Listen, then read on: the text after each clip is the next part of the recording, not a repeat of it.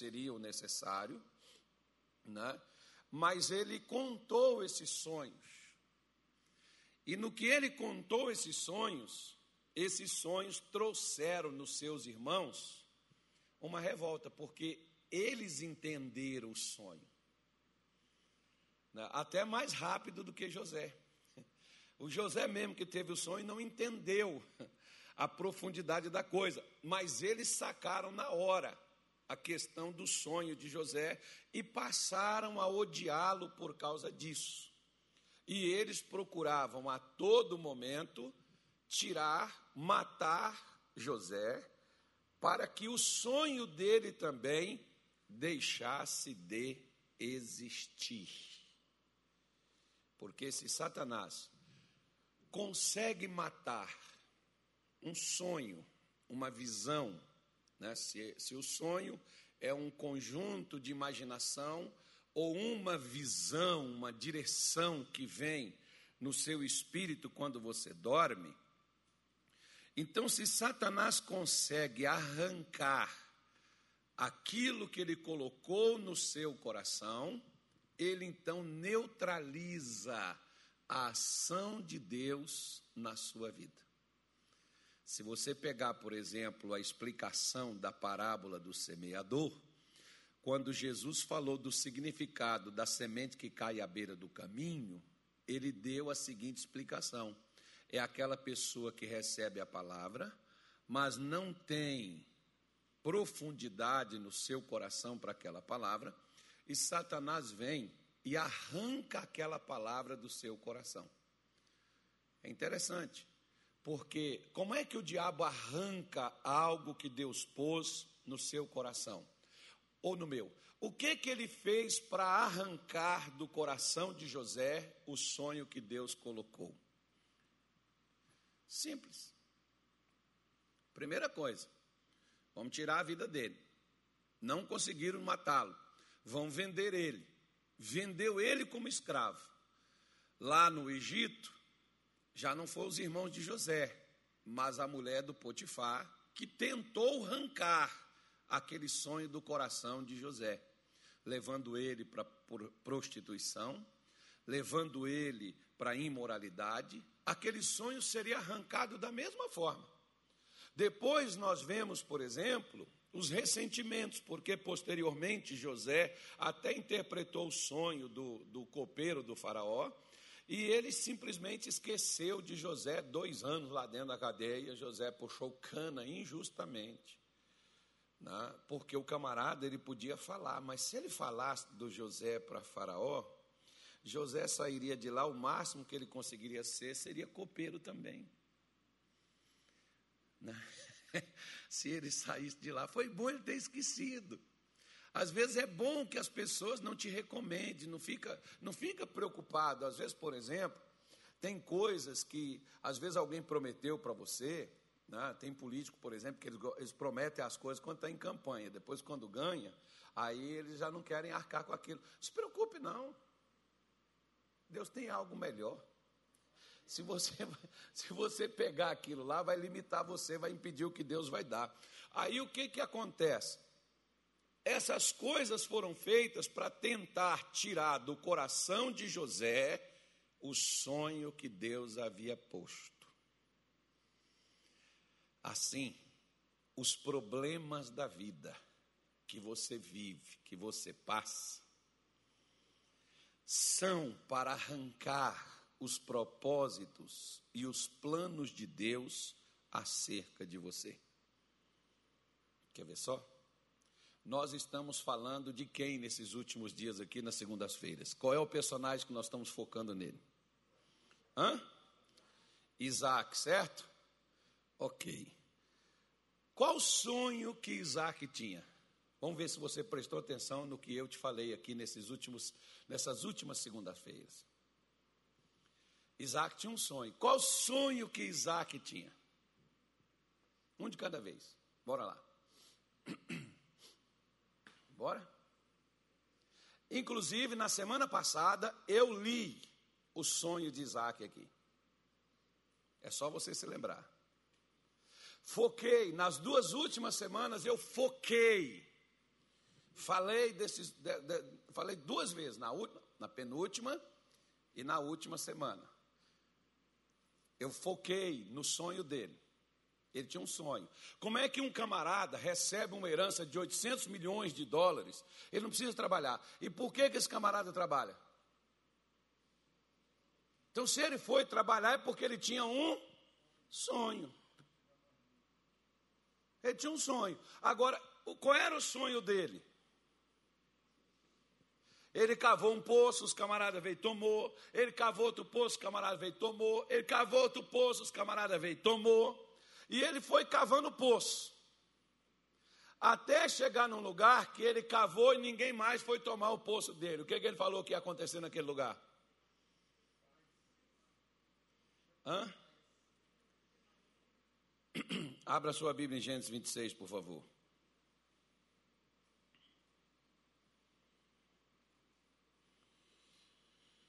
Oh, glória, Jesus é bom. Oh, glória, Jesus é bom. Versículo 22, pastor. Vamos ver o que, que Isaac falou lá.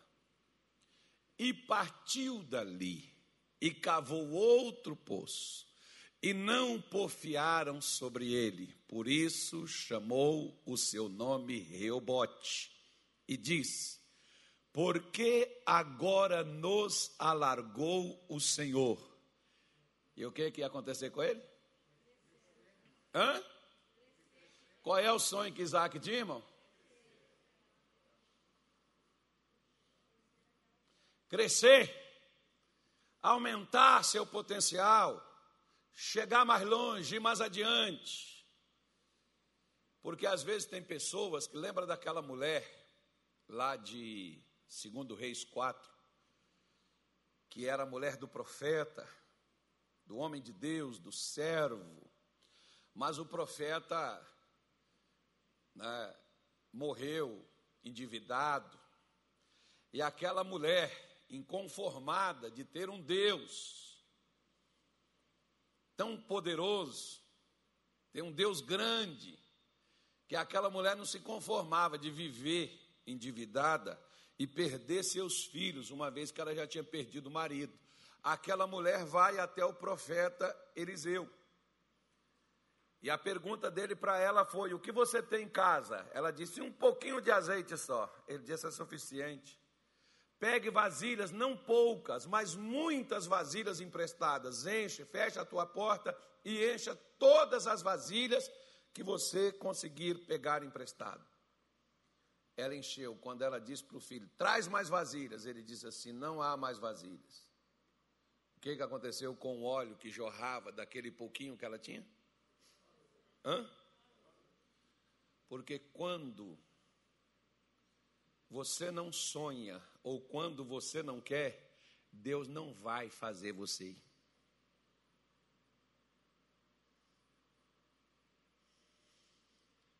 Lembra que o profeta falou? Pega não poucas, muitas.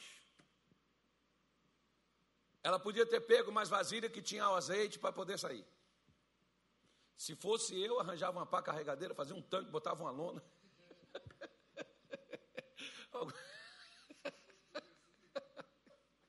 arranjava vários tambores, né, irmão, daquele. Né, 200 litros de azeite logo de uma vez. Arranjava logo, pegava menos saco, plástico, enche esse negócio, amarra na tampa.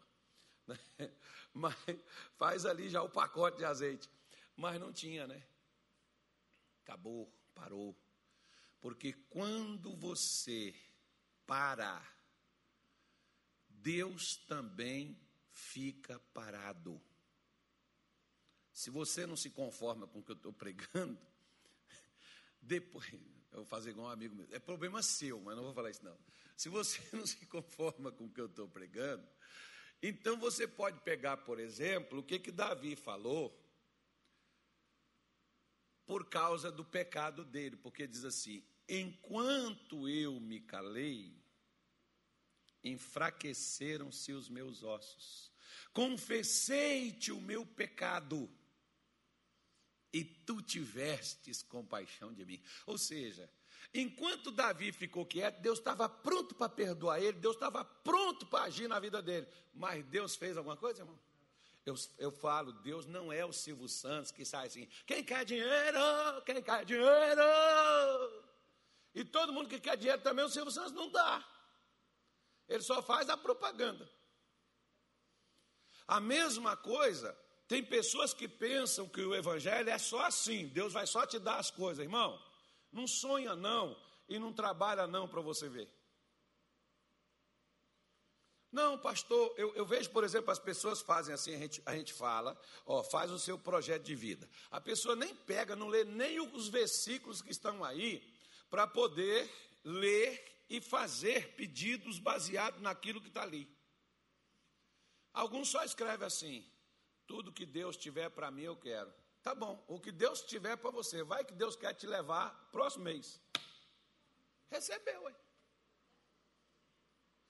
ele não chegou lá para Ezequias e falou assim: ó, põe tua casa em ordem, porque certamente morrerás e não viverás. Não foi isso que ele falou? Foi ou não foi? Se Ezequias não tivesse orado, chorado, falado com Deus, Deus teria dado mais 15 anos de vida para ele? Então entenda bem. Não me lembro quem foi o pregador que disse isso, mas ele falou uma coisa interessante, muitos anos atrás, eu não sei se foi o. Não me lembro, não vou nem arriscar nome aqui, não, que eu não estou me lembrando, não está nem vindo na minha cabeça. Mas eu me lembro o que, que ele disse. Ele disse assim: Olha, Deus é tão grande, é o dono do universo, é o Criador, é o Todo-Poderoso, mas ele é movido por uma coisa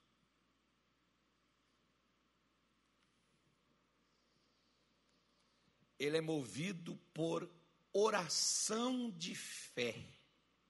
Ele não é movido porque nós sofremos, porque nós estamos na beira do abismo. Ele é movido por orações que, por causa da fé que você adquire você passa a fazer, você passa a mover esse Deus que é o Criador e é o Todo-Poderoso de todo o universo. Isso faz ele mover. Uma oração de fé faz Deus mover em prol de uma pessoa. Agora você vê, por exemplo, que muitas vezes, o que, que as pessoas geralmente acontece com elas? Vamos pegar Isaac e fazer um paralelo acerca dele. Primeira coisa, quantos poços Isaac cavou? Você não sabe? Eu vou explicar segunda-feira que vem, eu vou explicar o primeiro poço. Segunda-feira que vem você já começa a beber água. Amém, gente? Segunda-feira o pastor Leandro vai dar água para vocês. Segunda-feira segunda-feira vai ser a água do pastor Leandro. Não, na outra segunda-feira. Nessa água vai ser minha. Mas na, na outra o pastor Leandro vai te dar água. Aí, veja só. Então o que, que acontece? Quantos poços ele cavou? Arriscando, dá um chute. Hã? Tem certeza? Cuidado. Vamos lá? Um, dois, três, quatro.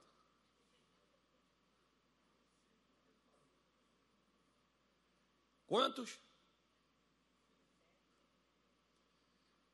Quantos poços foram? Então começa a vir a partir da semana que vem, você vai aprender poço a poço vencer etapas para poder mudar de vida. Porque se você não vence, não supera etapas, onde você parou, lá você fica. A Bíblia é clara quando ela diz, lá em Eclesiastes, no capítulo de número 11, o versículo de número 4, me parece. Eu acho que seja ele.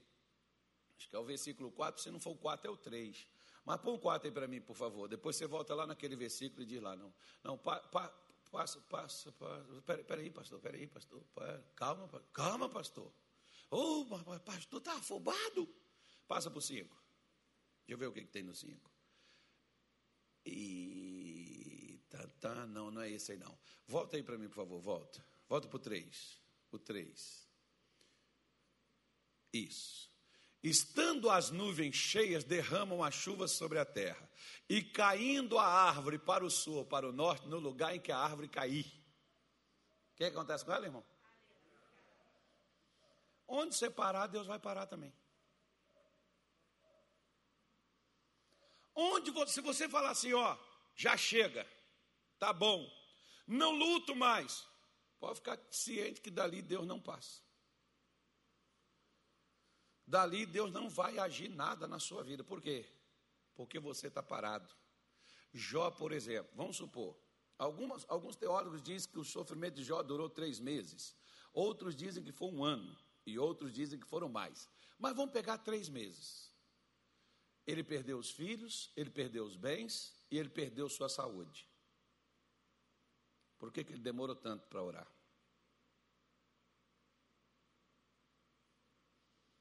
Você sabe por quê? Você já leu o livro de Jó? Leia para você ver. Deus fez a ele 39 perguntas, ele não tinha resposta para nenhuma. Por que, que a vida dele estava assim? Virada de cabeça para baixo. Ele não tinha as respostas.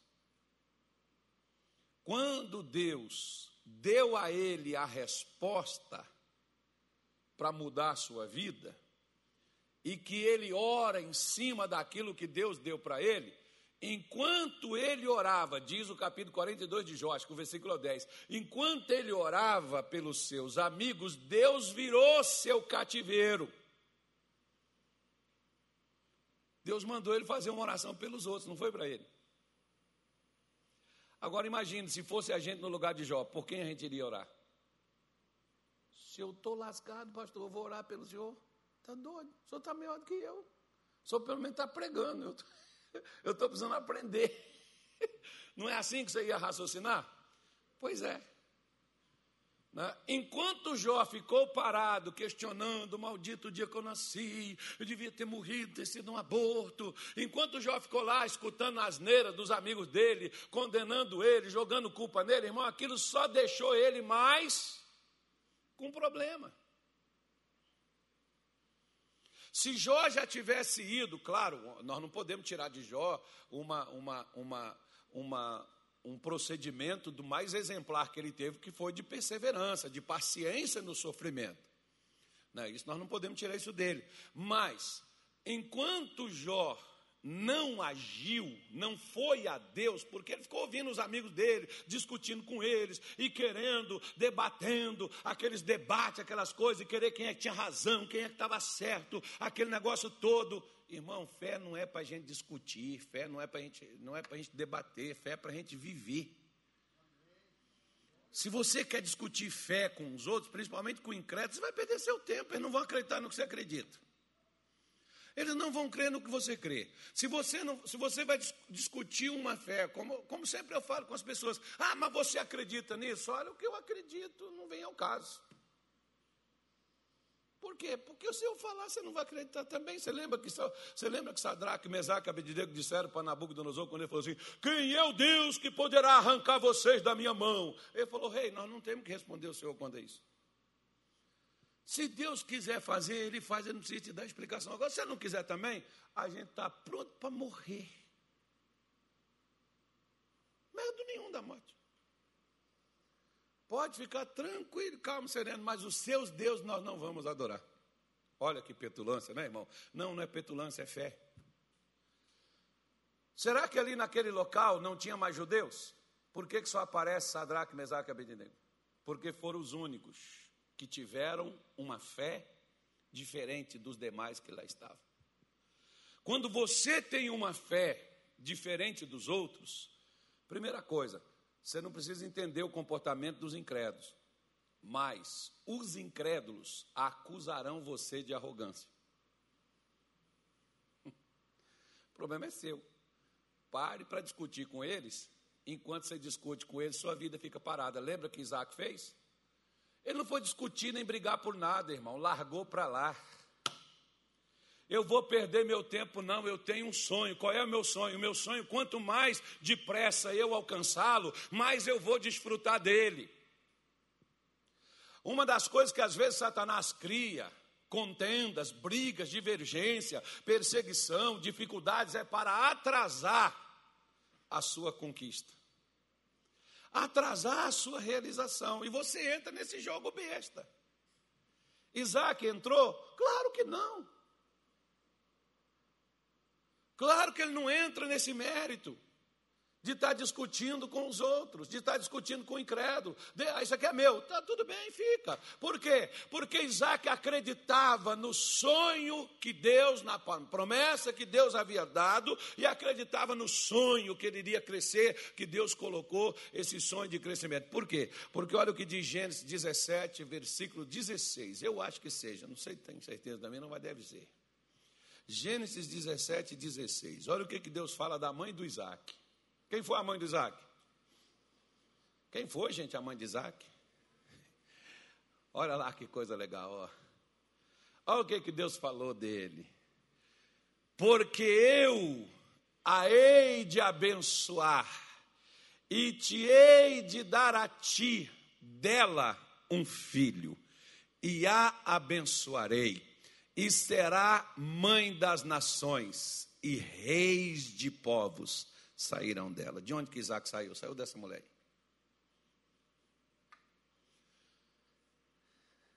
Nasci para vencer, vou acreditar que os sonhos jamais podem se apagar.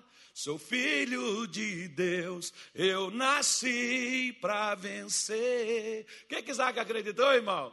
Ele é o filho de Sara. E o que que Deus está falando? Que os filhos de Sara ia sair de Sara, cabecinha seca, Zé Ruela, Zé Mané, João qualquer. Não, dos filhos de Sara sairiam reis. Ele nasceu para reinar, ele acreditou no sonho de Deus, na promessa de Deus, vai sair dela. Eu vou te dar dela, Abraão. Porque a conversa aqui é entre Deus e Abraão. Se você voltar um versículo antes aí, ó, volta no 15, pastor. Por favor. Disse mais Deus a quem? A Abraão: A Sarai, tua mulher, não chamarás mais pelo teu nome Sarai, mas será, mas Sara será o seu nome. Ah, então, Deus muda a vida dela e diz assim: ó, a partir de agora, o que sair dessa mulher, Abraão, e vai sair, dessa mulher eu vou te dar um filho. E o que sair dela, Abraão, saiu para poder ser um vencedor, irmão. Quando a gente pega Romanos 8, 37, a gente está embutido nisso aqui, meu filho. Ó. Em todas estas coisas, está complicado, está difícil, está. Tem problema? Tem, mas você nasceu para quê? E de onde vem sua vitória? E por que, que você deixa de acreditar nela? Por que, que você deixa de viver? Mas está difícil, pastor. Foi fácil para Isaac. Mas ele tinha um sonho. Qual era o sonho? Crescer. Você acha que o diabo vai sentar esse Daniel, feliz, ele, ele, ele, ele consegue tudo que ele quer, eu não posso fazer nada com esse cara. Não, meu irmão, Satanás vai passar na frente dele, vai encroar, vai resistir ele o quanto puder para ele não passar, porque Satanás sabe que lá na frente tem um lugar espaçoso, que lá na frente a realização está lá, que lá na frente mudou tudo, virou o jogo, saiu da água para o vinho. Eu não posso deixar esse miserável chegar lá, então eu tenho que travar ele aqui. Como é que eu vou travar ele? Olha os filisteus, o que, que fizeram com Isaac, irmão? Pega os resumos de tudo que você ouviu aqui nessas mensagens. Caso você não tenha, está no podcast, está no Deezer, está no Spotify. É por isso que vocês pagaram. nem, nem foi vocês que pagou, foi um irmão só que deu uma oferta para poder colocar lá. Que tem alguns, tem um, por exemplo, que é 600 reais por ano. Ele pagou um ano. Não sei se ele vai renovar, né? Não sei, eu estou mandando recado para ele, pastor é terrível, né? Falei, mas tá lá, pagou, tá lá. Eu falei, vocês pagam que eu faço para vocês de graça, não cobro nada. O problema é seu. Você ouve na hora que você quiser. Volta lá e ouve desde o primeiro dia. Ouve a segunda, ouve a terceira, ouve a quarta, ouve a quinta, ouve a sexta, porque essa é a sétima série sobre ele de novo. Ao total tem 14 sobre Isaac. Nós vamos fazer 22. Ou 20. 19. Não sei. 16. Sei lá. Não sei quantos poços ele cavou. Quantos poços foi? Não sei, você procura. Porque onde você viu, onde vocês vão ver, vocês vão estar enganados. Se você não continuar fazendo a pesquisa direitinho, você vai responder errado. Só vou deixar para mim ver quem é curioso, porque semana que vem eu vou perguntar quantos poços foi, está escrito aonde e qual versículo. Quero ver se leu mesmo. Né? Quero ver se acertou mesmo o dever de casa. Então, então vamos que vamos. Então o que, que ocorre? Quando Deus fala para ele: Olha, Isaac, olha, Abraão, vai sair de você um filho, eu vou te dar um filho dessa mulher. E o filho desta mulher vai nascer para poder reinar. Aí, quando Isaac recebe aquela herança, Isaac falou: Peraí, já que Deus prometeu isso para o meu pai e garantiu isso, me dando através da minha mãe. Hum, sabe de uma coisa? Rei que não domina ladrão não merece reinar. Então, enquanto nessa terra a gente não controlar isso, não dominar essa coisa, nós não podemos parar. Nós precisamos crescer. Porque quando você cresce, e Deus sabe disso, quando você é pequeno, nem sua família te respeita, quanto mais o estranho. Você vê, por exemplo, que quando Isaac cresceu, o rei dos filisteus, o Abimeleque, foi lá com seu general, foi lá com seu capitão, gente de patente, agora é falando tete a tete, frente a frente. Foi lá para fazer paz com Isaac. Por quê? Porque se cara quiser, ele toma da gente o que a gente tem. Mas se ele quisesse tomar de nós o que nós temos, ele já tinha tomado, porque ele é mais poderoso do que nós, até o próprio rei reconheceu isso. Você não precisa tomar nada de ninguém, nós, o que é nosso é nosso, e eu sempre digo: o que é do homem, o bicho não come. Deus tem algo para nós nessa terra, se não for aqui em Cuiabá, será em primavera, se não for em primavera, em Rondonópolis, se não for em Rondonópolis, em Minas Gerais, se não for em Minas Gerais, na Bahia, no Ceará, nas Lagoas, no Rio Grande do Norte, lá no sertão da Paraíba, seja lá onde for. O que Deus tem ele vai dar, desde que a gente não pare. Desde que a gente não pare, desde que a gente não pare de sonhar, porque muitos, por exemplo, quando conquistam alguma coisa, eles dizem assim: ah, está na mão de Deus, o que Deus, o que vier, pastor, é lucro, seja feita a vontade de Deus, que Deus faça do jeito dele, da obra dele, da maneira dele, eu não vou fazer nada. Então pode ter certeza que dali você não vai passar. Por quê? Porque o que Deus usou para abençoar o homem foi trabalho, não foi preguiça. E preguiça é que faz as pessoas olhar para as dificuldades e desistir de enfrentá-las. A gente desiste de dificuldade não é porque elas são difíceis, é porque nós temos preguiça de enfrentar a dificuldade. Por isso que a gente não quer. Por isso que a gente quer, por exemplo, um dia um irmão chegou para mim e falou assim: Pastor, faça oração para mim que eu acredito em milagre. Eu acredito tanto em milagre, pastor, que de hoje em diante eu não vou pôr currículo nenhum mais. Se for de Deus, ele vai mandar lá em casa me contratar. Eu falei assim, irmão, pode esquecer que eu não vou orar por você. Por quê? Porque Deus não trabalha com preguiçoso. Deus trabalha com homem esforçado. Deus nunca abençoa um preguiçoso. Porque Deus é contra a preguiça. Ah, mas eu já coloquei num monte de lugar, talvez você não pôs no lugar certo. Então, se eu vou orar por você, mas você vai sair daqui e vai colocar seus currículos em outro canto. Porque o meio que Deus usa para abençoar o homem é o seu trabalho. O seu trabalho. Talvez o seu trabalho, não o que você esteja nele hoje, mas algo que Deus já te deu e que você tem preguiça de chegar lá. Ah, mas sabe, pastor, eu tenho uns amigos meus que dizem assim, mas dá tanto trabalho. Fala, irmão, vai tomar banho na soda, vai. Vai pregar prego no angu que é mais fácil. Por quê? Porque as coisas são difíceis? Não, porque a dignidade sua está no que você conquista, irmão. As coisas estão aí, mas elas precisam ser conquistadas. Eu gosto, por exemplo, quando Deus chama Israel de lá do Egito, tira eles das garras de Faraó, que era o maior, né, o maior domínio, o maior controle emocional, psicológico, físico que era exercido sobre outras nações, era o Egito. Deus disse assim: Eu vou pegar o maior e vou bagunçar aqui e vou mostrar a vocês que vocês podem fazer o resto, tá bom? Tá bom, é só para ensinar vocês, ok? Ok. Aí Deus leva eles para o deserto, chega no deserto, Deus pega 12 representantes, um de cada família, e diz assim: Eu quero que vocês vão à frente, entre na terra de Canaã. Analise quem é o povo que habita lá, se eles são fortes, se eles são fracos, se eles têm armas. Vamos ver como é que é que eles são e veja se a terra é realmente conforme Deus falou que ela é. E aquele povo foi. E quando chegaram lá, você já sabe o relatório, não sabe? Todos os dez disseram assim: a terra realmente mana leite e mel. Mas do, dez disse assim: mas os gigantes habitam nela, nas montanhas, nos vales, nas entradas e na saída. Não tem um lugarzinho nem para a gente começar, viu?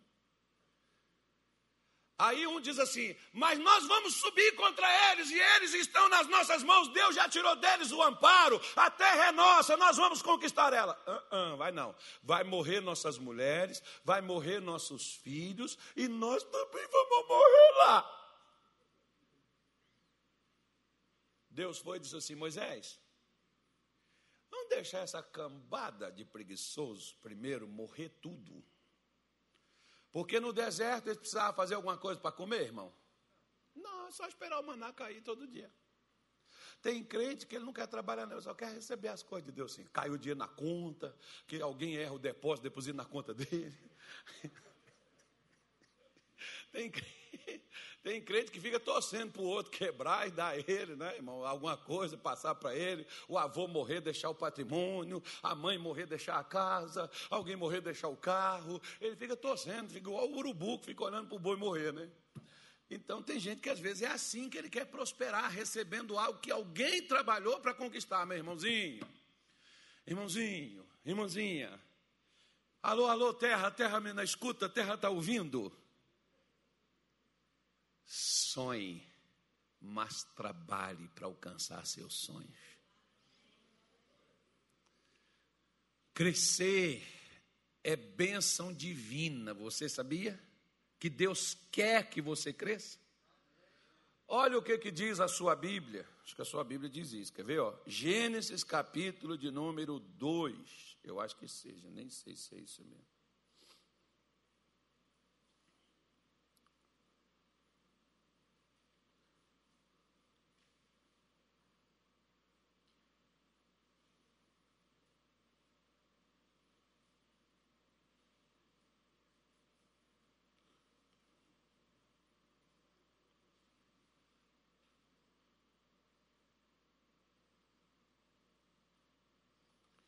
Perdão, não é o 2, não. É o, é, o, é o capítulo 1, versículo 22. No 2 é outra coisa. Versículo 22, capítulo 1, 22. E Deus os abençoou, dizendo: O que, que Deus disse?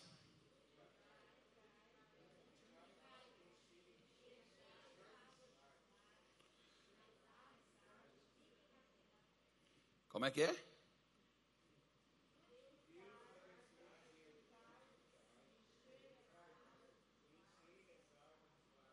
De novo.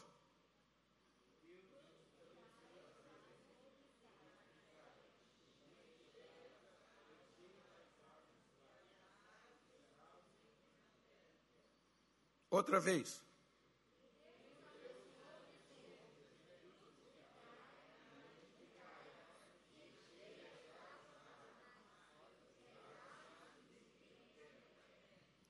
Amém. Agora, Olha Gênesis capítulo 30, versículo 43. Esse povo do começo, eles acreditavam no crescimento. E eles corriam atrás. O que, que diz aí? E cresceu o varão em grande maneira, e teve muitos rebanhos, e servas, e servos, e camelas, e camelos, e jumentos. Quem é esse camarada aí? Jacó. E os crentes, irmão, é contra crescimento. Não, nós somos pequenos, porque João Batista diz: importa que ele cresça ou diminua, mas não está falando de recursos, está falando de humildade, está falando de caráter, está falando de uma atitude cristã que cada vez mais Jesus tem que crescer em nós, Jesus tem que controlar nossos sentimentos, pensamentos, desejos, intenções e por aí afora vai. Você vê, nós falamos aqui do próprio Isaac, que Isaac cresceu de tal maneira que o pessoal não suportava o crescimento dele e disse assim: ó, vaza, sai daqui, porque você se tornou maior do que nós. E quem foi que fez Isaac crescer? Foi o diabo? Quem fez Isaac crescer? Porque foi Deus que o abençoou, Deus prometeu abençoar, e a promessa de Deus em nos abençoar ainda está de pé, Ele não removeu ela. Quer ver só como ela está de pé? Gálatas capítulo 3, versículo de número 13. Porque miséria, diga assim comigo: miséria é maldição.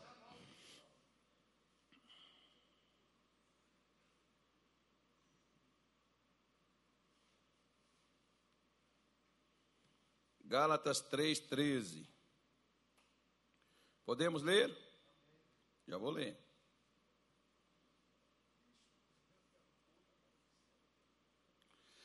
Cristo nos resgatou da maldição da lei, porque fazendo-se maldição por nós, porque está escrito: Maldito todo aquele que for pendurado no madeiro. Para quê? Para quê? Para quê? Para quê? Para quê? E qual é a bênção de Abraão? é a mesma que Deus deu para Adão e que o miserável perdeu. Oh, Jesus me perdoa. Eu não, tenho, eu não tenho que estar julgando os outros, principalmente que ele não está aqui. Para que a bênção de Abraão chegasse aos gentios. Quem são os gentios? Somos nós. Por meio de Jesus Cristo, para que, pela fé, nós recebamos a promessa do Espírito. A promessa do Espírito é bênção, meu irmão. A promessa do Espírito é crescimento, filho. Crescimento, crescer, crescer, crescer, crescer, crescer, crescer, avançar, vencer, superar. Né? É isso que Deus ele quer que a gente faça. Tá? Por isso que Isaac sonhava com crescimento, porque e, e, e trabalhou para crescer. Dificuldade não faltou, impedimento não faltou. Mas ele diz assim: Mas agora nós estouramos a boca do balão e aqui nós vamos crescer neste lugar. Realizei meu sonho. Eu acho assim, sabe? Eu acho que a pior coisa na vida de uma pessoa é ela passar pela vida e não ver resultado nenhum do que ela fez.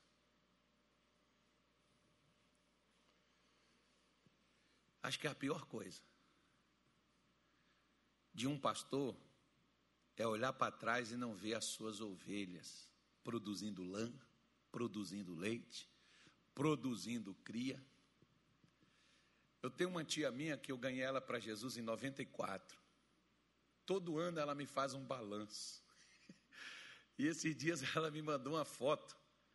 Ela disse assim: esses aqui você não conhece, mas é mais uma das minhas filhas que se tornou pastora e que ganhou mais estas almas aqui e que está dentro daquilo que você ensinou para a gente.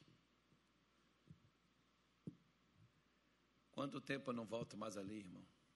Mas aquilo que foi feito lá continua girando. Continua agindo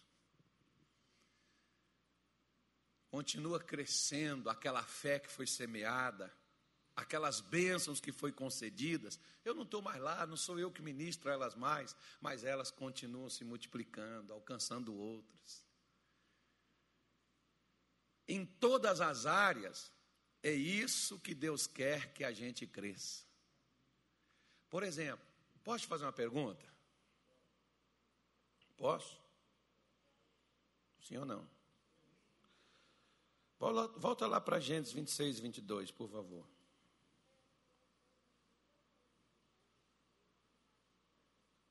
Eu vou te fazer uma pergunta, já já.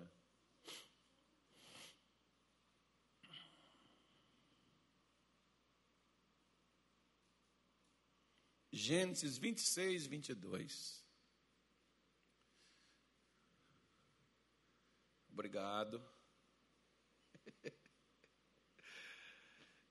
E partiu dali e cavou outro poço. Diga assim: Eu vou começar a cavar poço agora. Porque cavar poço dá dinheiro. Lembra que Isaac, eu, eu te falei isso. Isaac viu que seu pai prosperou porque ele abriu uns poços. Você tem que, você tem que cavar, irmão. Oportunidade são coisas que você cria. Elas não. Às vezes, oportunidade você tem que estar no lugar certo, na hora certa, com a pessoa certa. Isso é oportunidade. Quer ver?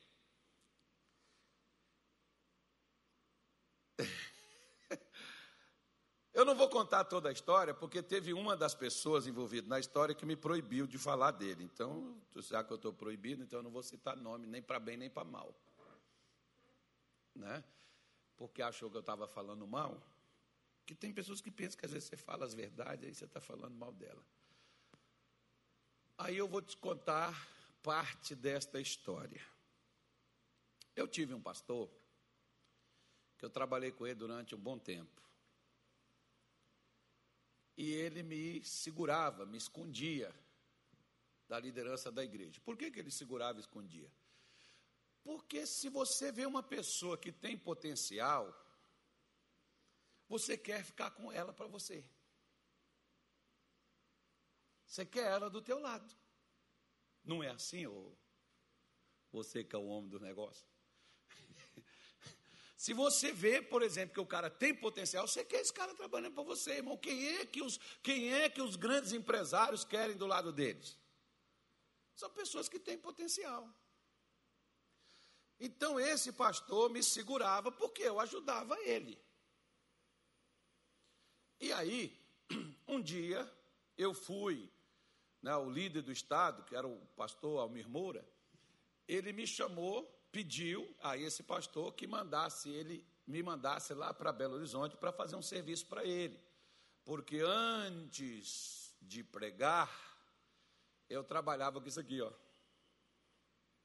Instalações elétricas, residência, rural, até essas aí de rua. Eu não trabalhei nessas empresas, mas eu sabia fazer isso aí também.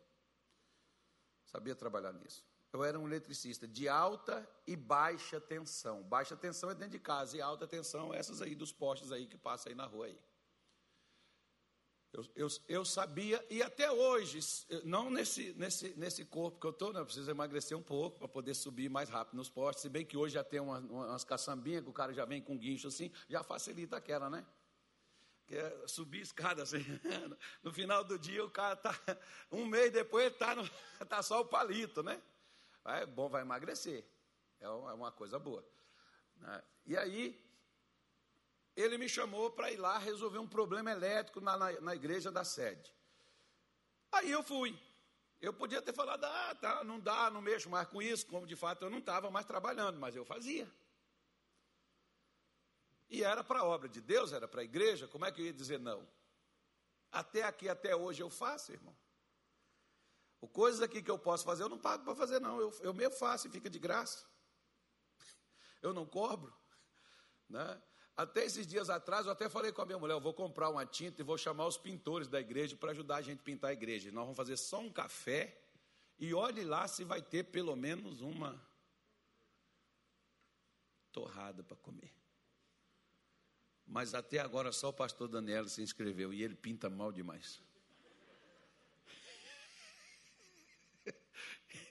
E a igreja é muito grande. Nós temos que ter uns bons pintores. Ah, vamos pintar a igreja. Eu falei, eu não vou pagar ninguém. Vamos ver quantos vão aparecer, né, irmão? Depois, se não aparecer ninguém, a gente faz uma feijoada, né? Aí, aí quem sabe. Né? Ou então a gente faz um hambúrguer. Aí os jovens vêm, né? Vem, vem todo mundo com a latinha, o pincel na mão. A gente pinta essa igreja, fica bonito. Aí o que que acontece? O, eu estou lá fazendo o serviço e o pastor passou assim, eh, foi entrar no escritório, voltou, viu que eu estava lá, olhou para mim e ficou me olhando. Eu olhei e vi que ele estava me olhando. Falei, Jesus, não posso errar agora não, né? nem agora, nem depois, né? E ele ficou olhando para mim, depois ele foi lá dentro, foi, entrou no escritório e voltou, botou a maleta dele lá e voltou, ficou me olhando lá da porta. E depois ele disse assim, ô cidadão, vem aqui, por favor. Aí eu fui lá. Ele falou assim, irmão, você tem que largar essa, essa coisa sua aí, ó. Você tem que largar essa vida sua, que você tem um chamado, irmão. Chamado seu não é. Você tem que largar esse negócio de eletricidade para lá. Você tem um chamado para a obra, para o ministério. Eu falei, pastor, eu já larguei tudo. Como é que é? Já larguei. Tem quanto tempo? Tem oito meses. Eu não sei, rapaz. E aí começou. Aí de lá para cá foi quando as, as portas se abriram ministerialmente dentro da igreja para mim. Eu estava no lugar certo, com a pessoa certa. Né? E ainda fui trabalhar de graça. Mas ele não aceitou o meu serviço de graça, não. Ele fez questão de me pagar pelos oito meses que eu não fiquei dentro da igreja que não recebi. Né? E não só aquele ali. Pegou pelo, pelos oito meses que eu não tinha recebido e deu também. Repondo. Aquele dia eu saí dali. Uh, respirei fundo, paguei todas as coisas. Daí, dali para cá eu não passei mais aperto. Mas por quê? Você veja bem. A oportunidade, às vezes, ela bate na sua porta várias vezes. O que que fez Isaac crescer? A oportunidade de ir mais adiante, quando onde ele estava ele era enxotado de lá. Os filisteus pensavam que estava expulsando Isaac. Mal sabia eles que eles estavam empurrando Isaac para o cumprimento do seu sonho. Porque foi para onde eles fizeram ele ir, é que ele cresceu. Se eles tivessem deixado ele ficar quieto onde ele estava, ele não atingiria o crescimento máximo que Deus tinha para ele porque ele ficaria no mesmo lugar, irmão. Então, dê graças a Deus quando alguém fizer alguma coisa que atrapalhe você. Porque essa pessoa não está sendo má contigo, não. Ela está sendo é bênção na sua vida. Você só não entendeu ainda que ela está só te jogando para o seu destino. Igual os irmãos de José, que pegaram ele e venderam. Diz, agora que vamos ver o que vai sair do sonho dele. Vai ser escravo para o resto da vida. Estava enganado. José tinha um sonho. E ele nunca abriu mão desse sonho. E quando você não abre mão do sonho que Deus pôs no seu coração, Deus vai fazer seu sonho se tornar real. Deus vai fazer você crescer. Lá onde você foi e começou às vezes pequeno. Porque o grande erro de quem não consegue crescer é achar que já deve começar grande. Lembra como é que você nasceu? Careca, nu e sem dente. Alguns continuam careca, né? Mas já tem roupa de marca, sapato do bom, né? Então, você já progrediu, já tem uma conta bancária, mas não tem nada lá, mas você já tem. Tem cartão de crédito. Não, olha quanto você já prosperou, irmão. Já nasceu dente, já dá para comer umas picanhas, comer ovo alface, cenoura. Né? Maravilha, você não tinha dente. Então já nasceu dente, ó, você já prosperou, você não sabe, porque prosperar, irmão, é as coisas melhorarem. E Deus quer que as coisas melhorem para você. E Deus quer que você melhore em todas as coisas.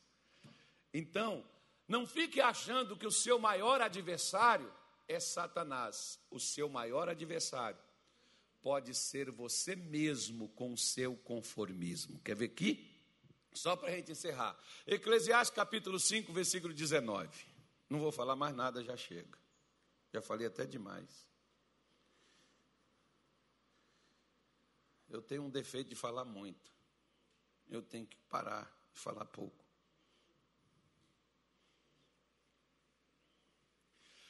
E quanto ao homem a quem Deus deu riquezas e fazenda, fazendas são bens. Deus deu ao homem. Quanto ao homem, vamos ver quem é esse homem. Diga assim: será que esse homem sou eu? Como é que é a música daquele cara lá, Danilo? Esse cara sou eu? Esse cara sou eu. Pois é. Vamos ver se eu sou esse homem que Deus deu riquezas e que Deus deu bens e lhe deu poder para delas comer e tomar a sua porção e gozar do seu trabalho. Isso é o quê? Ah, vamos pegar aqui que às vezes a gente não lê, né, irmão? Então a gente lê com outra cabeça, a gente lê com outra mente, porque a gente já fica pensando já aqui na riqueza e a gente já fica pensando aqui nos bens. Mas riquezas e bens começa com isso aqui, ó. O que que Deus me deu para me dar riquezas e bens e para me dar o que comer? Trabalho.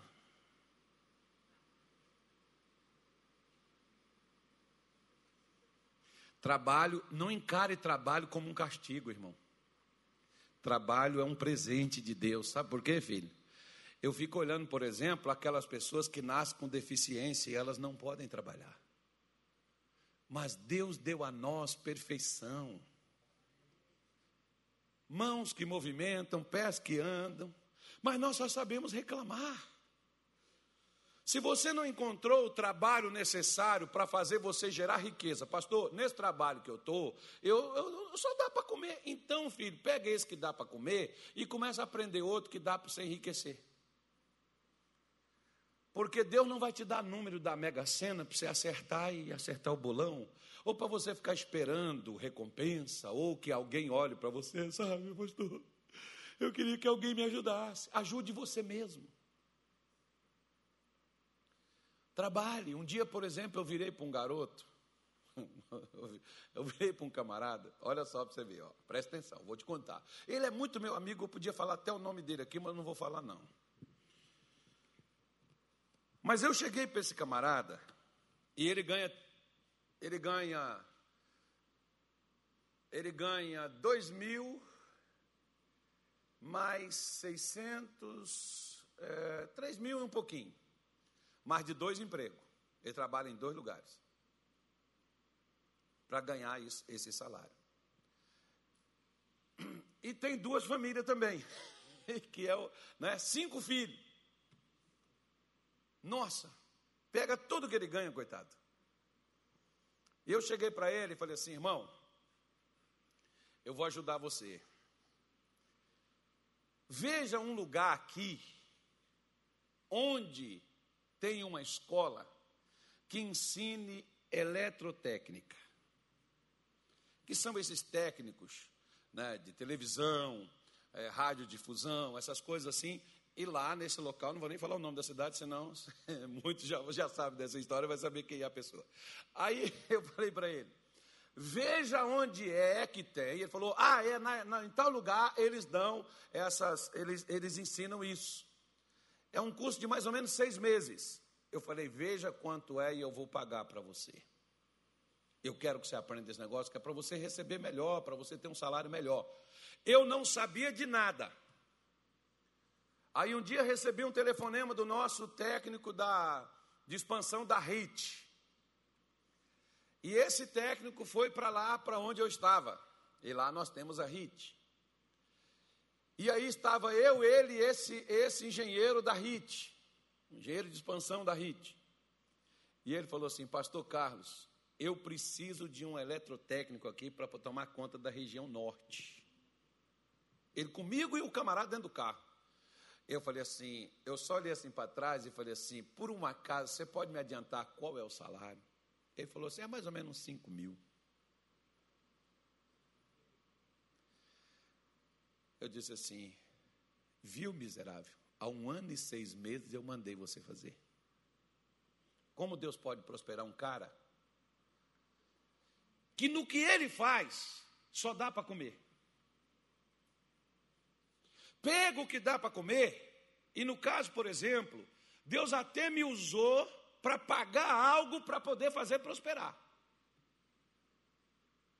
Porque se o que você ganha só dá para comer, irmão, então você já sabe que dali não passa aqui dali. Então você tem que ter alguma coisa a mais. Você tem que pedir, Deus toca no coração de alguém para pagar um curso para mim, uma preparatória, alguma coisa onde eu possa voar. Jesus, eu quero voar, porque os que esperam no Senhor renovarão suas forças e subirão como águia. Eu vou subir, Deus, eu quero crescer, eu preciso expandir, eu preciso ser grande, eu preciso dar emprego, dar trabalho para essa juventude, Senhor, que não tem oportunidade. Uns irmãozinhos lá na igreja, só não pode ser preguiçoso também, porque tem crente que quando trabalha para a gente, irmão, fica só comendo dinheiro e não trabalha. Mas aí, Deus está dizendo: olha, o trabalho é que dá você o que comer trabalho é que dá você riqueza, o trabalho é que dá você bens. Se no trabalho que você tem, cheguei para um outro garoto, cheguei para um outro garoto, na, me, na, na, nossa igreja, filho de uma pastora nossa, também não vou falar o nome. Cheguei para ele e falei assim: meu filho, eu vou te dar um emprego aqui, mas esse emprego aqui, na nossa televisão, só dá para você comer. Você é solteiro, né? Isso aqui dá para você é um salário e um pouquinho. Pega esse dinheiro, faça um curso e se prepare para o seu futuro. Ainda adquire até um curso para ele poder fazer. Você fez? Não. Tempos depois, a Polícia Rodoviária Federal abriu um curso e ele veio com um panfleto na mão e me mostrou. Está vendo aqui, pastor? Se eu tivesse feito,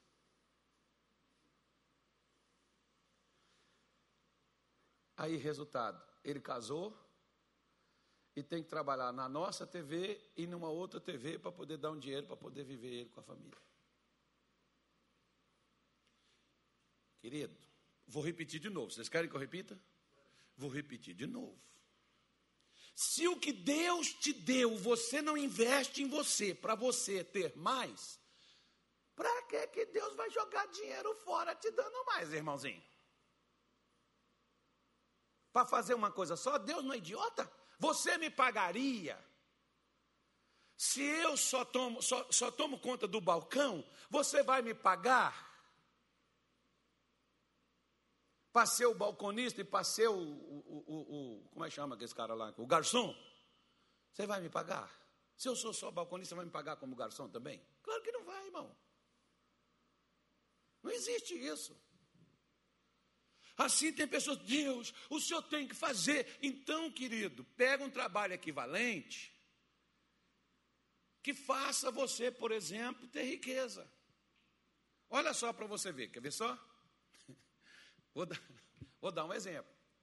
Os dois, tanto a EIPO foi criação de alguém que nem concluiu faculdade, mas conseguiu um trabalho que trouxe riquezas e bens. Está aí no mercado. O camarada até morreu, mas a empresa dele está aí, Vivinha da Silva, e vendendo iPhone para nós a 12 mil. Compra quem quiser. Eu não tenho, nem vou pagar. Quem tem, amém. Pode usar, não tem inveja nenhuma. O meu é 7, funciona muito bem todas as funções. né? Ainda, ainda tem porque eu ganhei de presente. Aí o que? Se alguém quiser me dar um 12, eu também não dispenso, não. Mas, mas não estou pedindo também, não, tá? Então o que, que acontece? O outro lá, o Bill, tem faculdade? Mas o que, que ele fez? Bom, faculdade, nos cursos que eu vou ter em faculdade, não vai dar para me alcançar o que eu quero. Eu quero ter uma coisa que expanda para o mundo, vai, eu quero tirar papel das mesas, eu não quero que nada tenha papel em cima de mesa nenhuma. Então o camarada foi criar uma coisa que deu a ele o quê? Riquezas, bens.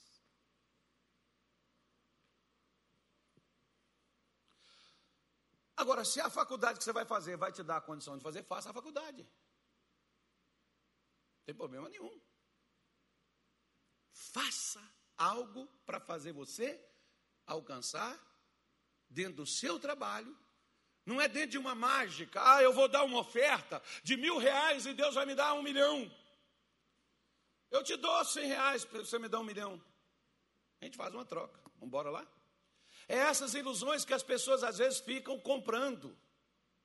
Ao invés de colocar os pés no chão e a cabeça para funcionar, porque Deus criou o trabalho como meio de prosperar. Pode pegar Abraão, pode pegar Isaac, pode pegar Jacó, pode pegar José. O que fez esse povo prosperar e até hoje o que faz qualquer um prosperar se chama trabalho.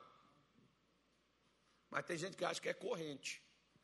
Acha que é óleo verde, rosa, vermelho, azul, é farinha, é sal, é cebola, né? Tem uns que acham que é dar uma oferta grande na igreja que vai fazer aquilo. Não, uma oferta grande você só pode dar por uma coisa. Quer ver? Agora eu vou fazer a pergunta. Se Deus não te deu, se você não tem riquezas e não tem bens, eu posso pedir você para dar 100 mil para a igreja? Você vai me dizer assim, pastor, se eu tivesse, eu daria. Mas você não tem, por quê? Porque o que você trabalha não tem um recurso gerado a você de 100 mil de economia. Você só pode ficar na vontade muito grande de dar, numa sinceridade que até você, alguns dizem assim, claro que você não, mas tem uns irmãos que dizem assim, pastor, ore por mim, porque se Deus me der, eu ajudo na hora. Eu fico calado, irmão. Mas eu vou te dizer, tanto para você quanto para os outros que falam isso. O meio de conseguir isso é aquilo ali. Ó. Deus quer que o seu, você fique satisfeito com o seu trabalho, que o seu trabalho produza você condições de você ter riquezas e você ter bens. Riqueza é quando você tem condição de suprir sua vida e ajudar outras pessoas a suprir a vida delas. Pensem nisso. Se atualmente o que você ganha não vai dar você bens, dá para comprar uma casa? Não, não dá. Dá para comprar um apartamento? Nem a prestação. Nem um carro até hoje, pastor, não tem, porque eu não tenho condições de pagar a prestação com o salário que eu ganho. Então não seja louco de comprar, né, irmão? Não, mas se eu financiar em 120 vezes, meu Deus do céu, não faz isso, vai pagar cinco carros. Não, e eles vendem sem entrada. Ufa. Parece ser anormal o cachorro latir, né? Mas, mas vamos lá. O que que acontece? Pega o que você trabalha, procure alguma outra coisa, para que você possa, com o que você recebe, você investir naquilo para que aquilo te lance para onde você precisa ir. E você vai. Se você se organizar, você vai. Por que, que Steve Jobs foi e nem crente era? Por que, que o Bill Gates foi e nem crente era? Mas as leis de prosperidade não atuam só para quem é evangélico, é para quem coloca ela na prática. Muitos desses lá fora que prosperam, eles usam estas leis camufladas em livros de autoajuda, porque o autor não tem coragem de dizer assim, ó, peguei da Bíblia. Esses camaradas lêem esse negócio, alguns até têm coragem de falar: não, eu li a Bíblia, e na Bíblia eu aprendi isso, e eu fiz isso que estava aqui, e eu cresci. Porque o problema, irmão, não é só a gente saber, é a gente fazer o que nós aprendemos.